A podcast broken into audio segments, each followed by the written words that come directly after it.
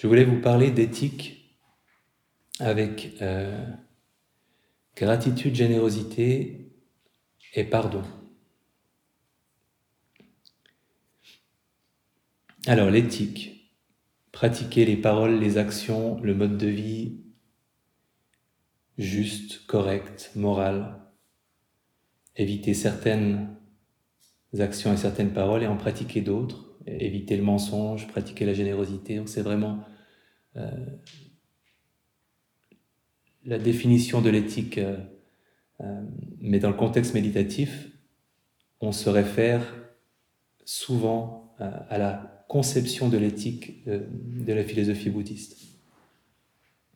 La question qu'on se pose en fait, c'est est-ce que l'éthique rend heureux? Est-ce que, et j'en avais déjà parlé, est-ce que de faire le bien nous fait nous sentir bien?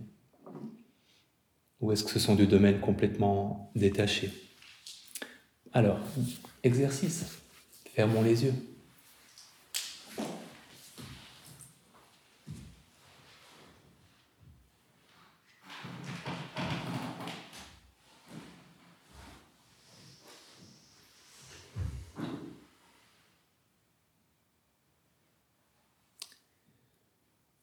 Et pensons à quelqu'un qui nous a fait du bien, qui a fait preuve de générosité, de gentillesse, d'écoute, quelqu'un qu'on aimerait remercier pour ce que cette personne nous a donné, nous a apporté.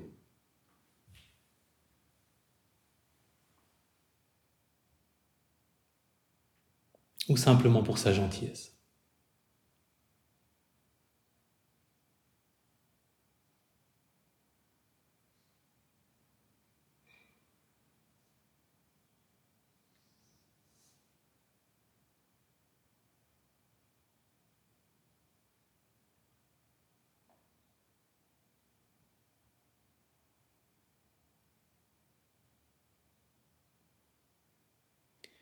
Et en lui adressant quelques-uns des remerciements qu'on pourrait lui adresser.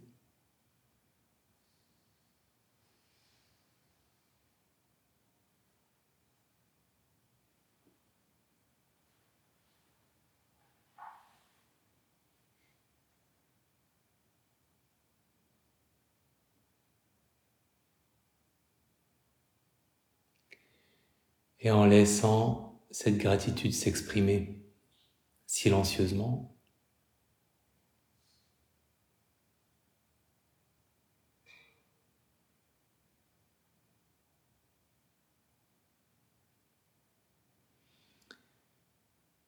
Ok, en ouvrant les yeux, est-ce que c'est agréable? Qui trouve que c'est plutôt agréable?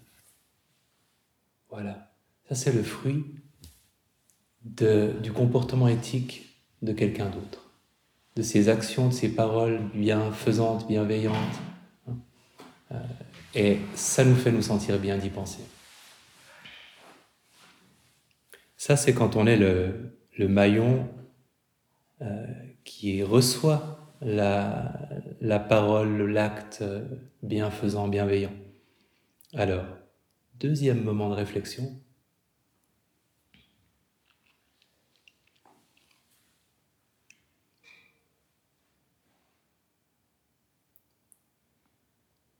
en évoquant le souvenir d'un acte de générosité, un moment durant lequel vous avez donné quelque chose de matériel, de l'argent, de la nourriture, ou donné quelque chose d'immatériel, rendu service, donné du temps, de l'attention, offert des mots d'encouragement ou de soutien, apporté de l'aide. Que ce soit une personne proche ou moins proche, ça peut être un petit ou un très grand geste. Ça peut être quelque chose de très simple aussi.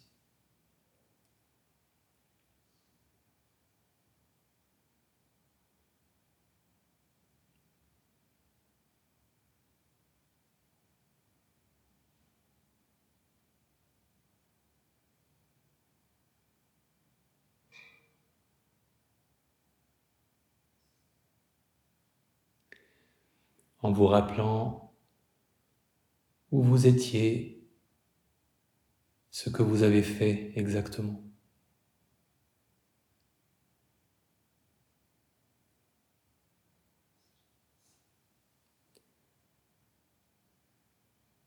vous imaginant en train de le faire.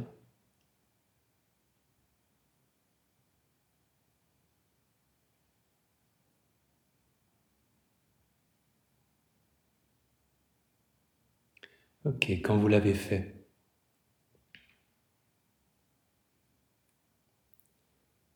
est-ce que, en évoquant ce souvenir, c'est neutre, subtilement agréable, agréable ou désagréable pour vous?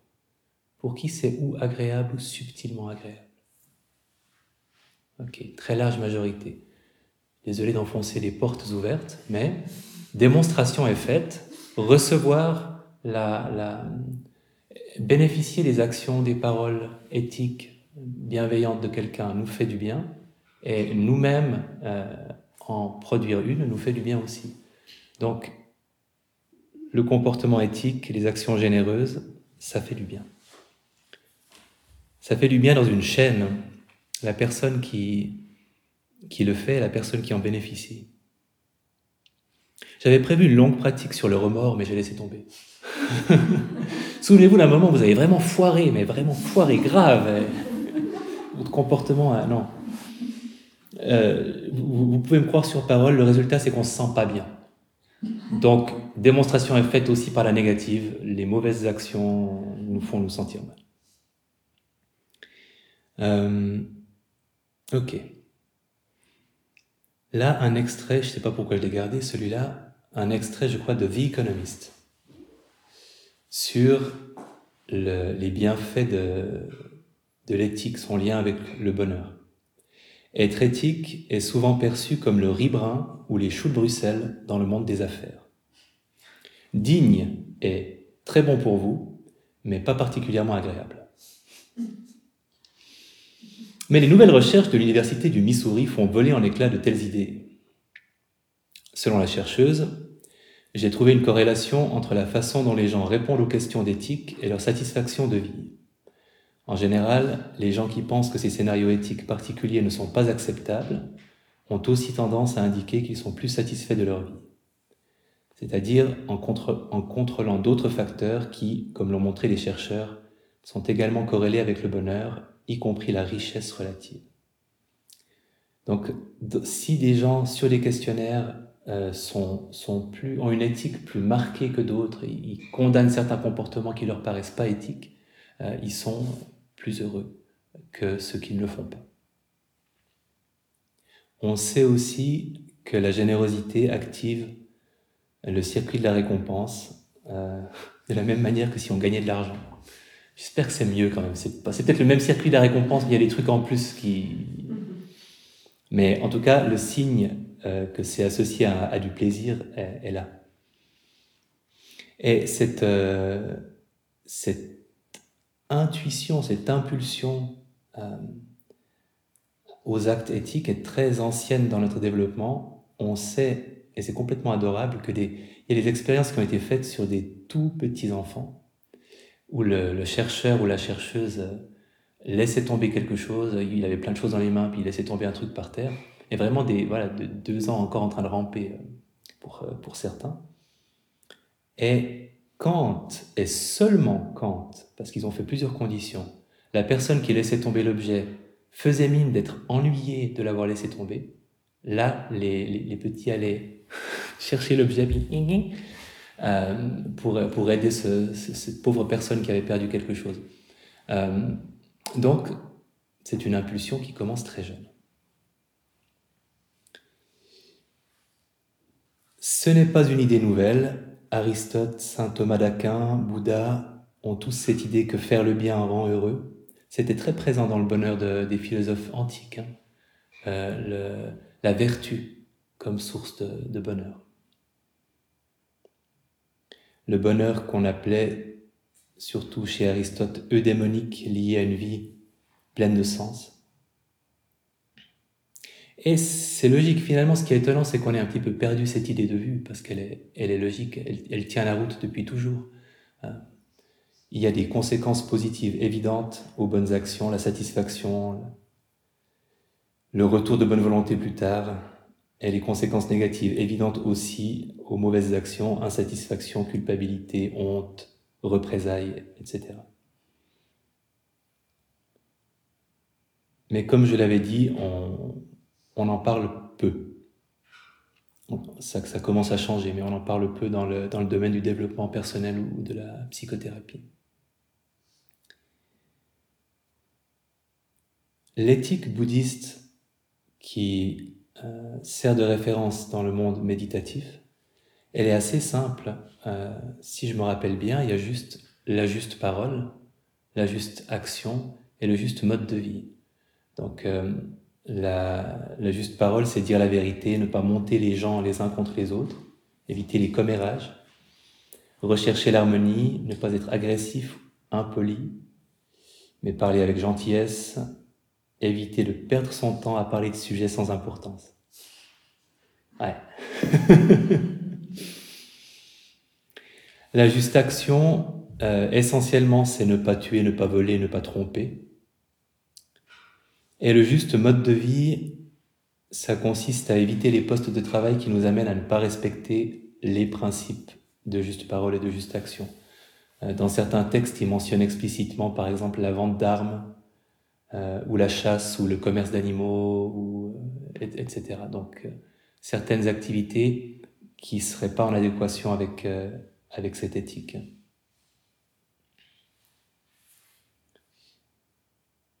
C'est une éthique active. Il ne s'agit pas seulement de s'abstenir de mauvaises actions, mais aussi de pratiquer la générosité, la patience, la recherche de compromis, etc. Elle culmine dans un sentiment de bien-être. J'adore cette expression, à chaque fois que je la prononce.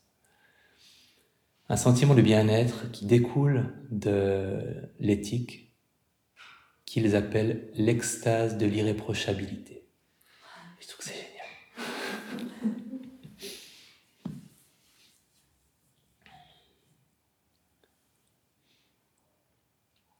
Là, on a exploré la chaîne de, causalité bienveillante, bienfaisante, euh, la générosité qui provoque de la gratitude, la gratitude qui inspire de la générosité, parce que ça aussi c'est montré que quand on, on vient de bénéficier de la générosité d'autrui, on est plus enclin à être généreux soi-même, et c'est facile.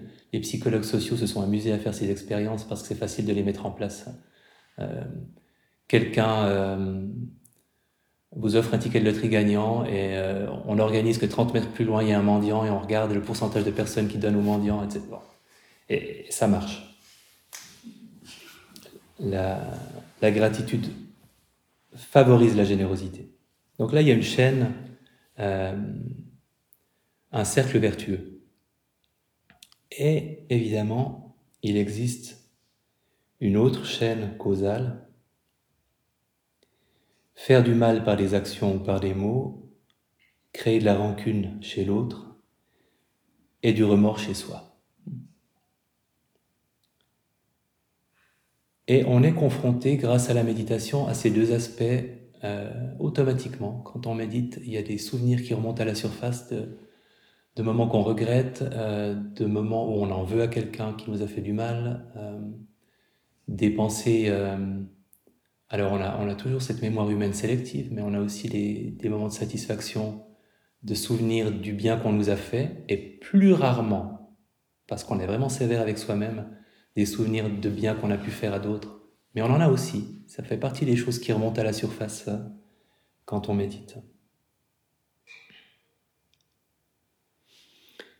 Et le cercle vicieux du on me fait du mal et donc je suis plus enclin à faire du mal, qui existe aussi.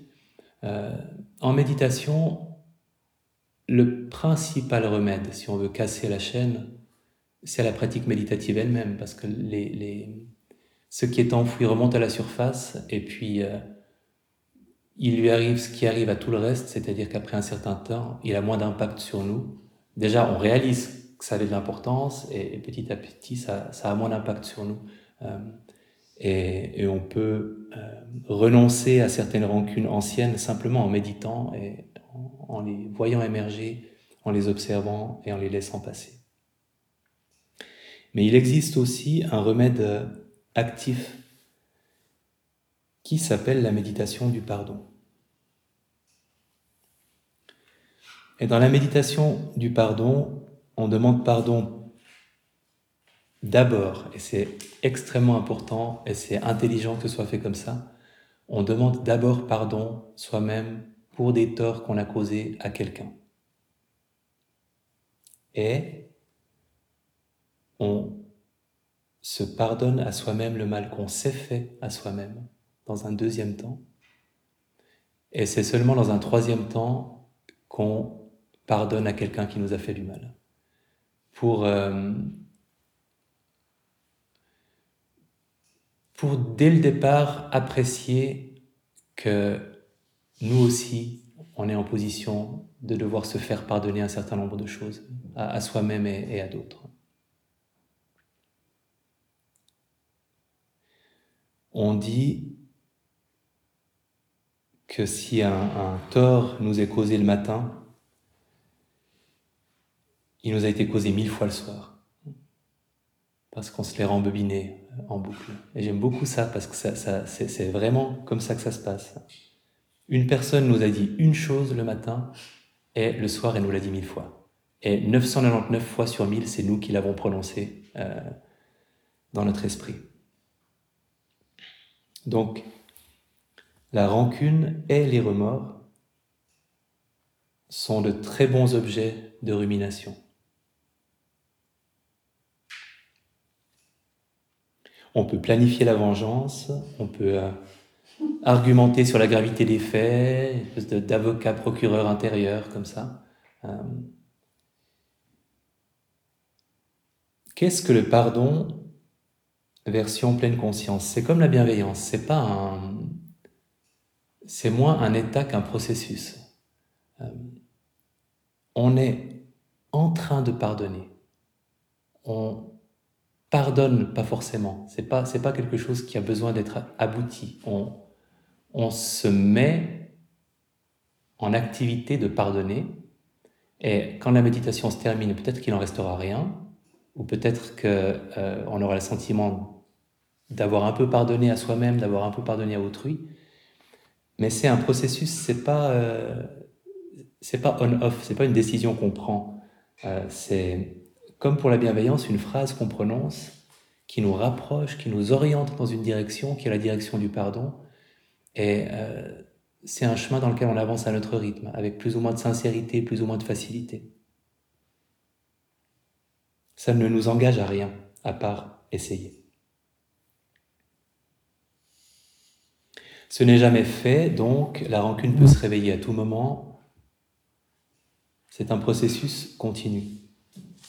On ne le fait pas, très important, on ne le fait pas pour lui faire ce plaisir. Je parle surtout de pardonner à quelqu'un qui nous a fait du mal, parce que c'est quand même le, point culminant de la méditation. On ne, le fait pas pour lui faire ce plaisir, on le fait pour se faire ce plaisir à nous-mêmes. c'est une méditation égoïste, avant d'être une méditation altruiste. Et c'est très important, parce que c'est un blocage, sinon, souvent. Euh, c'est pour nous qu'on le fait. La question n'est pas est-ce que cette personne mérite que je lui pardonne, c'est est-ce que je mérite que je lui pardonne?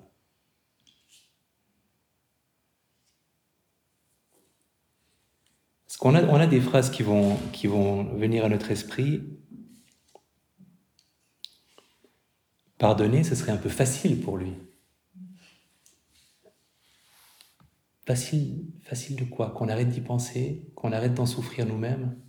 Euh, dans, notre fort intérieur, dans la méditation, la personne qui nous a causé du tort n'est pas là. La seule personne qui souffre, c'est nous. Ça n'a pas de sens ce raisonnement. Hein. Mais, mais cette idée, euh, si j'arrête d'y penser et d'en vouloir à cette personne, ce serait un peu trop facile pour elle qu'elle s'en sorte comme ça. C'est absurde, mais c'est un raisonnement qu'on a tous eu, euh, peut-être inconsciemment euh, par, par moment. important que ça n'implique pas de changer de relation avec qui que ce soit autrement qu'intérieurement.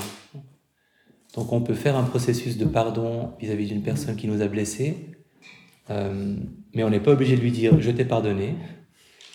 On n'est pas obligé de se réconcilier avec elle. On n'est pas obligé de les inviter à dîner, euh, de les mettre sur notre testament. En fait, ça n'engage que nous. Et, c'est ça qui est intéressant. Si ça débouche sur les changements relationnels, eh ben, ok, c'est une possibilité. Mais si ça ne débouche que sur un changement intérieur où on se sent soulagé de quelque chose qui nous pesait, euh, et que la relation avec la personne ne change pas, officiellement on ne lui a pas pardonné, c'est très bien aussi. Euh, c'est deux choses qui, qui peuvent rester séparées. Ou pas.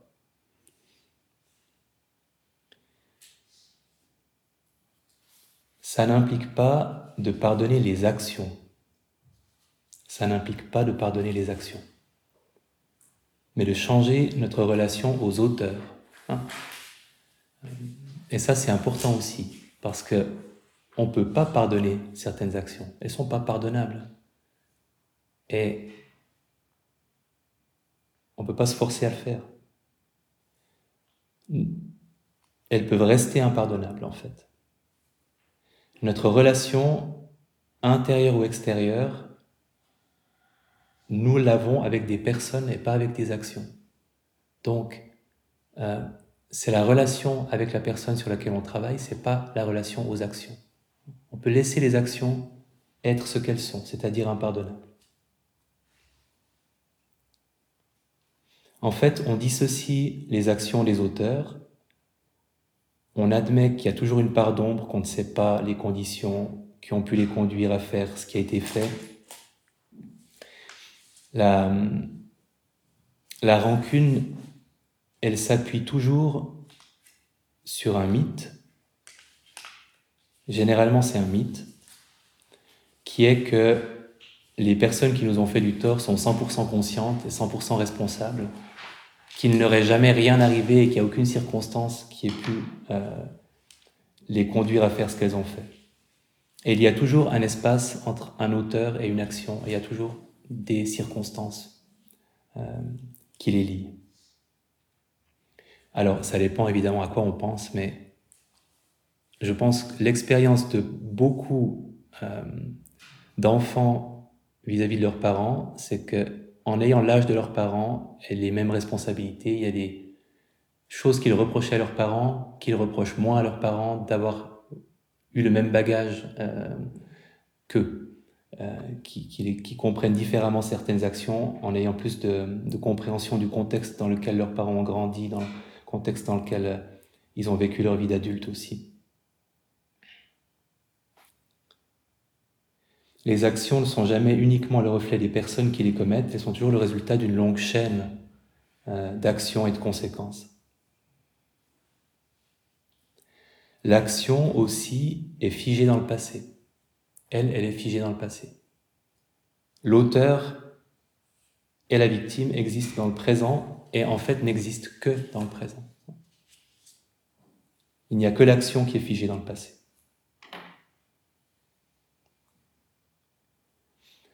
La rancune ne permet pas de changer les actions passées parce que rien ne permet de les changer. Une phrase que j'aime bien par rapport à ça, abandonner tout espoir d'un passé meilleur. Et c'est génial parce que c'est un vrai problème en même temps, mais c'est exactement ce qu'on doit faire.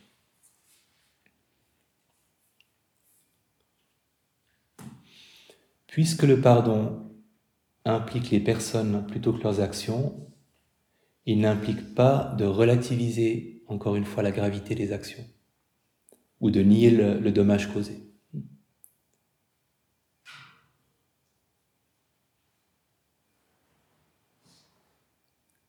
Je le, redis parce que c'est important.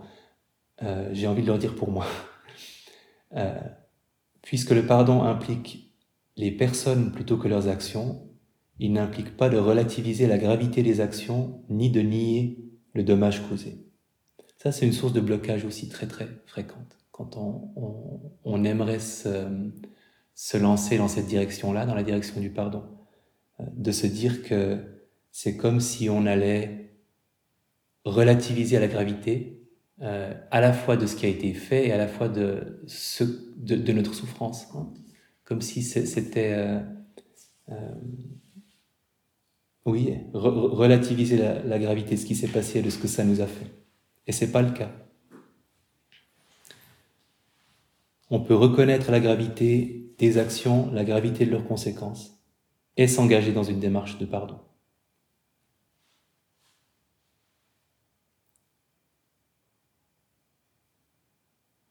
Toujours ce, cette distorsion qui nous fait penser que tant que la rancune est présente en nous, par une espèce de raisonnement magique, la personne responsable pourrait, se sentir coupable, ou continuer de se sentir coupable, et que le jour euh, où elle sent qu'on pardonne, euh, elle pensera que ce qu'elle a fait en fait n'était pas si grave que ça. Euh, et que le, mal deviendrait bénin à partir du moment où on pouvait pardonner. Alléger la rancune en soi ne change rien à la gravité des actions. C'est deux choses différentes. Et encore une fois, on n'est pas obligé de dire à qui que ce soit qu'on lui pardonne. Ça peut rester une démarche complètement intérieure et c'est parfois mieux que ça le reste aussi longtemps qu'on n'a pas envie de faire autre chose. Ça reste quelque chose dans, dans la sécurité de notre bulle méditative.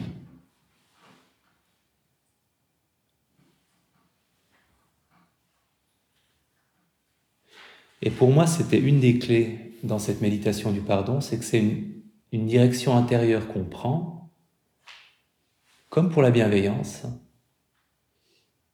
qui peut, mais qui peut aussi tout à fait ne pas être suivie d'action du tout dans le monde non méditatif. Je ne veux pas dire le monde réel, parce que le monde méditatif est réel. On se donne cette direction du pardon on observe comment notre esprit, comment notre cœur répondent à cette direction qu'on prend. Comme on le fait avec la bienveillance? On lâche une phrase de bienveillance et on observe comment ça se passe. Là, on lâche des paroles de pardon et on observe ce qui se passe.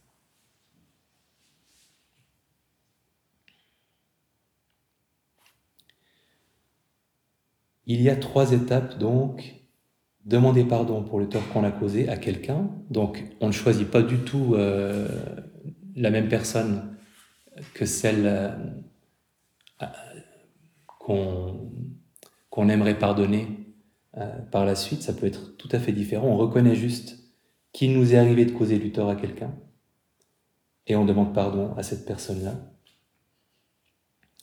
On se pardonne, c'est déjà un gros morceau, pour le tort qu'on s'est causé à soi-même Et finalement, on pardonne à quelqu'un d'autre. Comme pour la bienveillance, on peut prendre la direction du pardon et l'émotion peut suivre ou pas suivre du tout.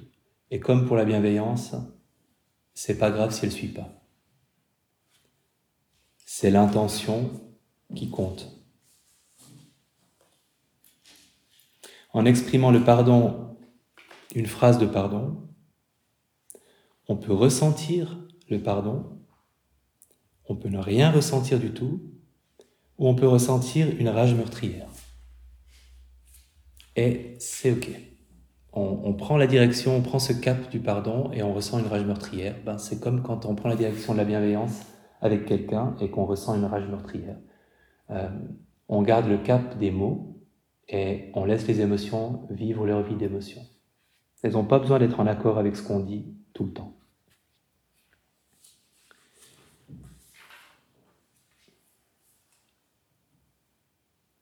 Quand une citation de Catherine Ponder, quand vous éprouvez de la rancune pour quelqu'un, vous êtes lié à cette personne par un lien émotionnel qui est plus solide que l'acier. quand vous éprouvez de la rancune pour quelqu'un, vous êtes lié à cette personne par un lien émotionnel qui est plus solide que l'acier. Le pardon est le seul moyen de dissoudre ce lien et de vous libérer. Je trouve que c'est une très très très jolie citation.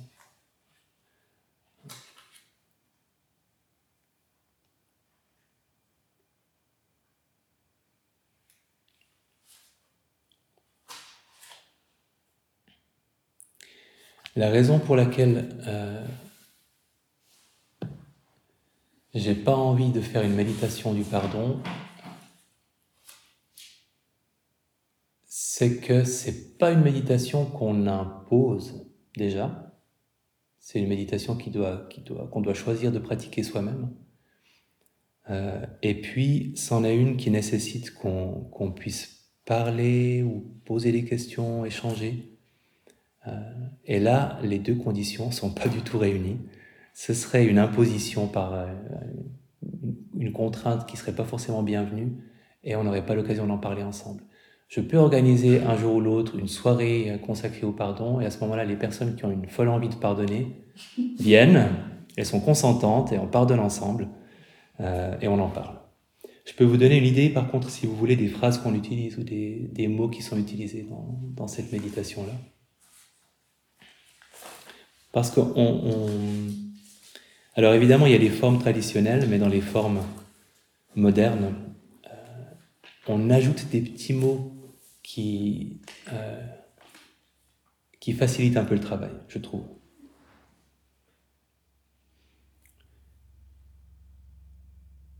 Pour demander pardon à quelqu'un, en reconnaissant la part de colère, de peur, d'ignorance, de confusion qui ont motivé mes actions, en évoquant les personnes ou la personne, et on peut en évoquer plusieurs. Et ensuite, je te demande pardon pour ce que j'ai fait, ou simplement je te demande pardon intérieurement pour chaque personne à laquelle on pense. Ça peut être une seule. Et le ton n'a pas besoin d'être coupable ou honteux, ça peut être tout à fait un ton affirmé et bienveillant parce que c'est un acte de bienveillance de demander pardon. C'est pas, euh, c'est justement pas en fait la mauvaise personne qu'on est parce qu'on n'est pas dans cette, dans cette logique-là. Puisqu'on sépare les actions des auteurs pour les autres, on le fait aussi pour nous. C'est une reconnaissance de notre capacité à demander pardon, ce qui est généreux et bienveillant euh, à une personne qu'on a, qu'on a lésée. Se pardonner à soi-même, généralement on évoque des torts qu'on s'est causés à soi-même, des paroles, des actions qui ont nui à notre bien-être, les moments où on est trop dur envers soi, les moments où on n'a pas pris soin de soi.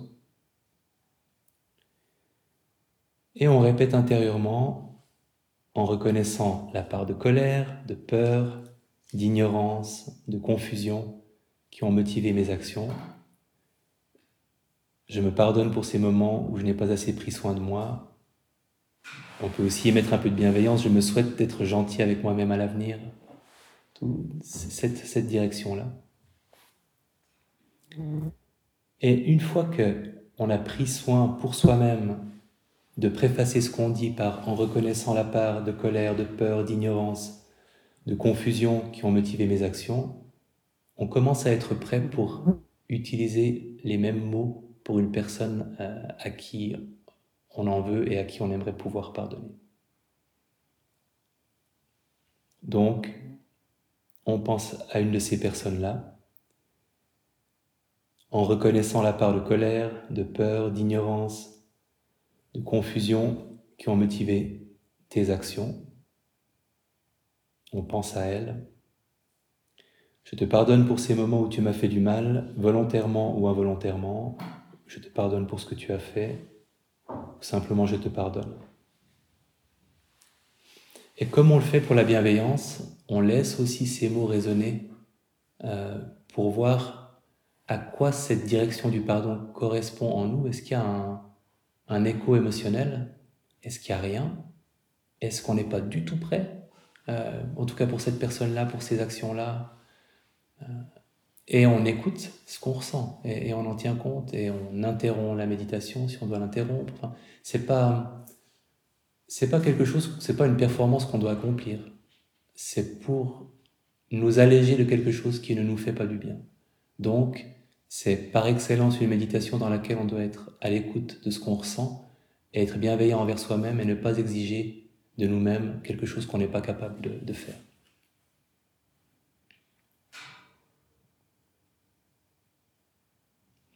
Et quand, euh, et on peut s'entraîner avec, euh, pas prendre les, les, gros tout de suite, prendre les petits, poissons d'abord. Euh, et quand ça,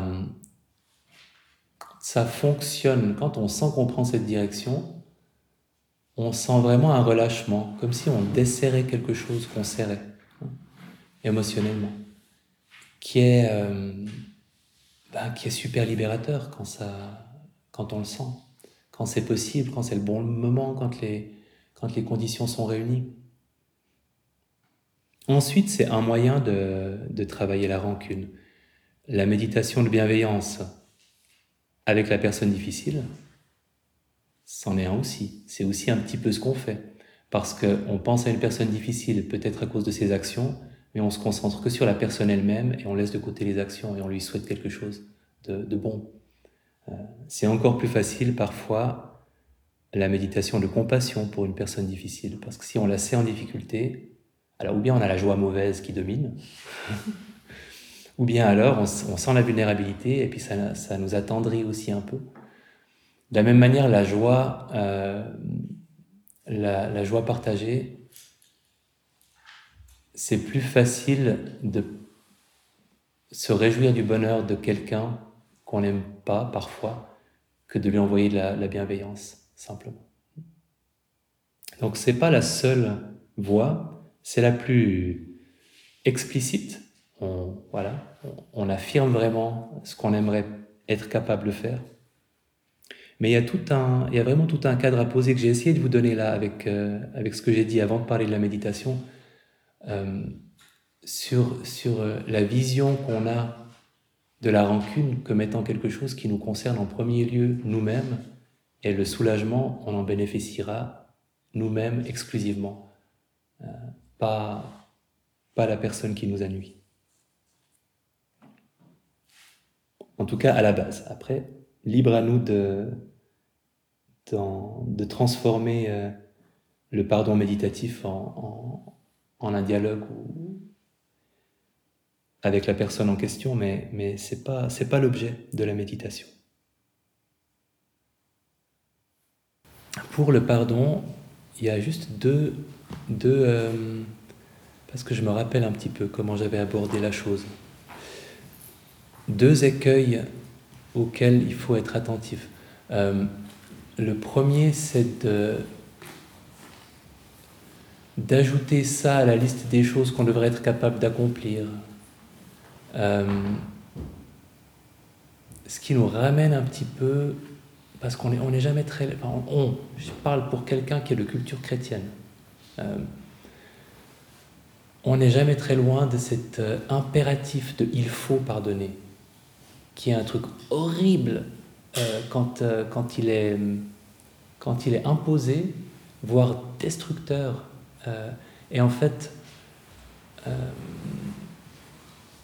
il faut pas. C'est un peu comme pour la, vision de l'éthique en général dans la perspective euh, méditative où, on le voit comme un moyen d'être heureux, hein, pas comme un moyen d'être un bon citoyen ou un bon chrétien ou un bon voilà juste une façon.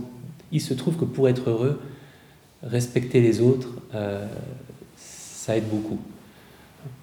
Et là, c'est un peu la même chose. C'est pas un truc qu'il faut qu'on fasse, qu'il faut qu'on soit capable de faire.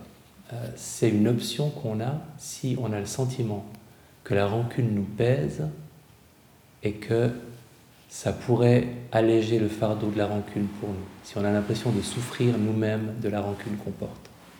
Euh, Ce n'est pas une nécessité morale, un impératif, euh, ni même une performance méditative, si on veut prendre une autre un autre angle qu'il nous faudrait être capable d'accomplir. C'est pas du tout ça. C'est complètement mm. euh, un choix qu'on prend quand on pense que ça se mettra au service de notre bien-être psychologique. Et c'est la motivation doit absolument être égoïste.